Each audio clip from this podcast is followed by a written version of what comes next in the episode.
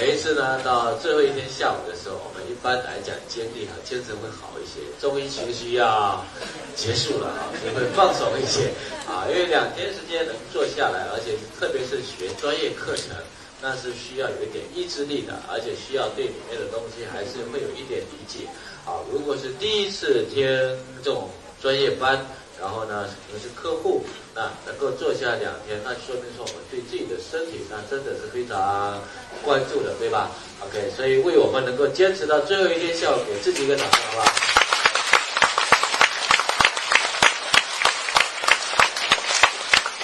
好，那能坚持下来呢，说明说我们这一批人对健康是很有概念的啊。那我们也相信呢，两天时间我们会学到一点东西。对于未来我们自己的健康、家人健康以及我们伙伴的健康，我们都会做一些调理。好，所以我们说，当你慢慢的去理解纽崔莱之后，那么你未来在我们的人生路上出现一些问题症状的时候，我们需要能够解决。啊，这些解决方面呢，最重要的一些营养素呢，就是我们后来啊纽崔莱新推出的有关草本方面的这些。营养素，啊，那很多人对于纽崔莱的那个理念还停留在呢我们以前只是呢吃营养素的阶段，所以我们跟很多人沟通说，现在的纽崔莱可以调理他的身体，很多人是不信的。他说营养哪里能够调理身体啊？我说你要很明白知道，现在的纽崔莱和以前是不一样的，他投入最多的时间呢，呃，最多的精力。最多的经济，也就是在我们现在的那个植物化学因子上面。从二零一三年中国的植物研发中心投入之后，到现在我们已经出了很多的成果了。所以呢，我们现在要研究的是中国的中草药。那么中草药就是用来什么呢？治病的，调理身体的。同样的道理，纽崔莱也是用来那个草本，也是用来调理身体的啊。如果单纯营养素，我们就不需要再研究植物化学因子，研究中草了，对吧？所以你要很明白我们纽崔莱的方向在哪里。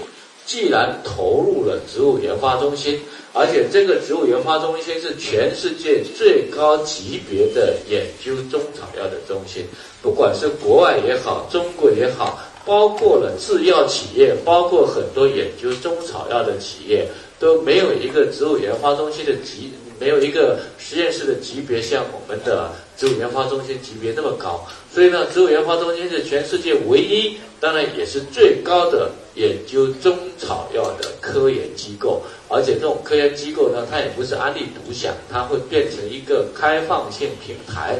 因为呢，安利希望呢，通过植物研发中心。来提升呢整个我们中国中草药界的水准和标准，让很多人对中草药的认识会跟以前不一样，包括了很多的制药企业对中草药的认知会不一样，从而拉动整个行业往更高的高处去走啊！所以你看到安利这家企业，它真的是很多不一样的动作。当它要推出净水器的时候，它是促进的中国政府对水质的标准的那个啊法律法规的出台；当它要推进空气净化机的时候，它促进整个国家对空气的标准往前迈进。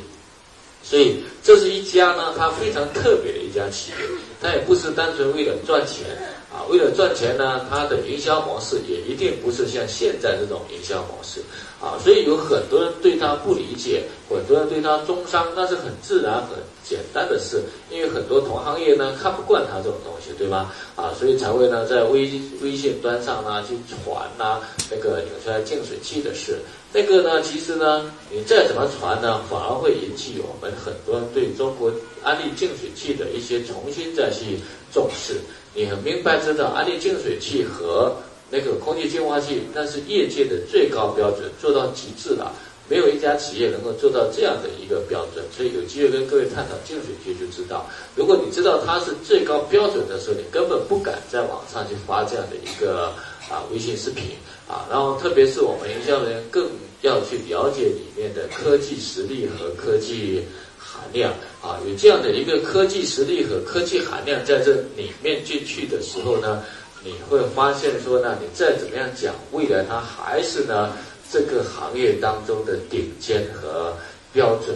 那为什么有很多人去卖安利产品的时候啊，你会发现呢，很多人就觉得不好意思，是因为呢，他对产品的内在的东西呢，是没有去理解，也就是它的科技实力没有去理解。像我们的净水器，我们刚下午已经上午跟各位谈的，逆渗透是不行的，那用的是高密度活性炭。呃，高密度活性炭呢，我们会看到说呢，我们的什么叫做高密度的？活性炭呢，它必须是超高密度的，所以它的孔径要非常小。孔径小呢，要小到什么阶段呢？必须把水中的所有的细菌，当然矿物质留着，重金属滤掉，然后水中所有的细菌要把它滤在滤芯里面，不能够放出来的。我们要去理解说，细菌和病毒有没有一样？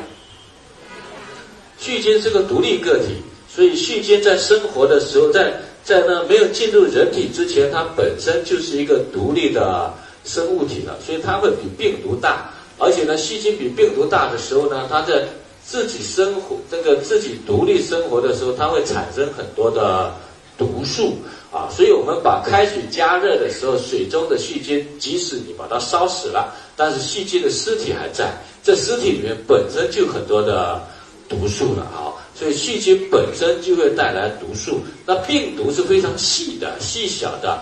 病毒它仅仅是一些 DNA 片段，只要我们用紫外线灯管一灭，它就失去活性了。那病毒你喝进去没有问题，因为病毒只是 DNA 片段，DNA 片段就是核糖核酸，最终归结到最后它还是蛋白质嘛。所以病毒呢，只要失去活性的病毒对人体是没有任何的坏处的，但是死掉的细菌它还会有。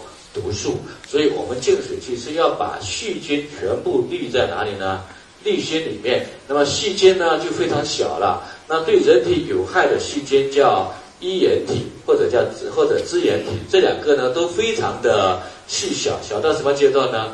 零点二微米的直径。所以安利的一支净水器过滤的最小孔径是多少呢？零点二微米。好。零点二微米的孔径呢，就把所有的有害细菌全部吸附在哪里呢？活性炭里面了，全部吸附住了。然后吸附完之后，我们再加上紫外线灯管消毒，就把所有的细菌全部灭死了。而你现在外面看到的所有的那些高密度活性炭的那个净水器，它用了好多根都没有用，因为它的孔径没有办法做的那么小。因为孔径一压缩那么小的时候呢，它就出不来水了。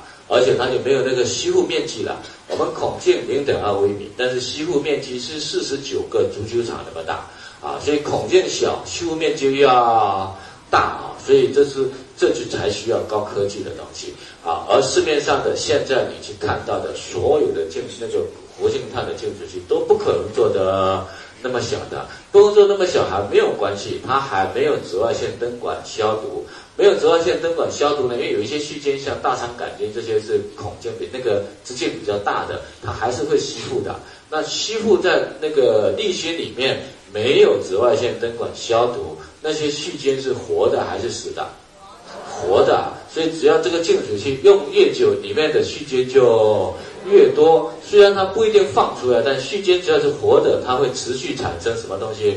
毒素啊，所以只要没有紫外线灯管的高密度活性炭的那个滤芯，它一定用越久呢，毒素越多，它一定会产生二次污染，这个理解吗？啊，所以这是我们简单的去谈这样的一个技术啊，这样的技术在里面。所以你看到说我们的一间净水器，我们就是单纯二那个。紫外线灯管不跟电源接触，我们就开发了呢无接触电传导技术。当然，现在用最多的是在无线充电，像苹果的无线充电技术的协议就是。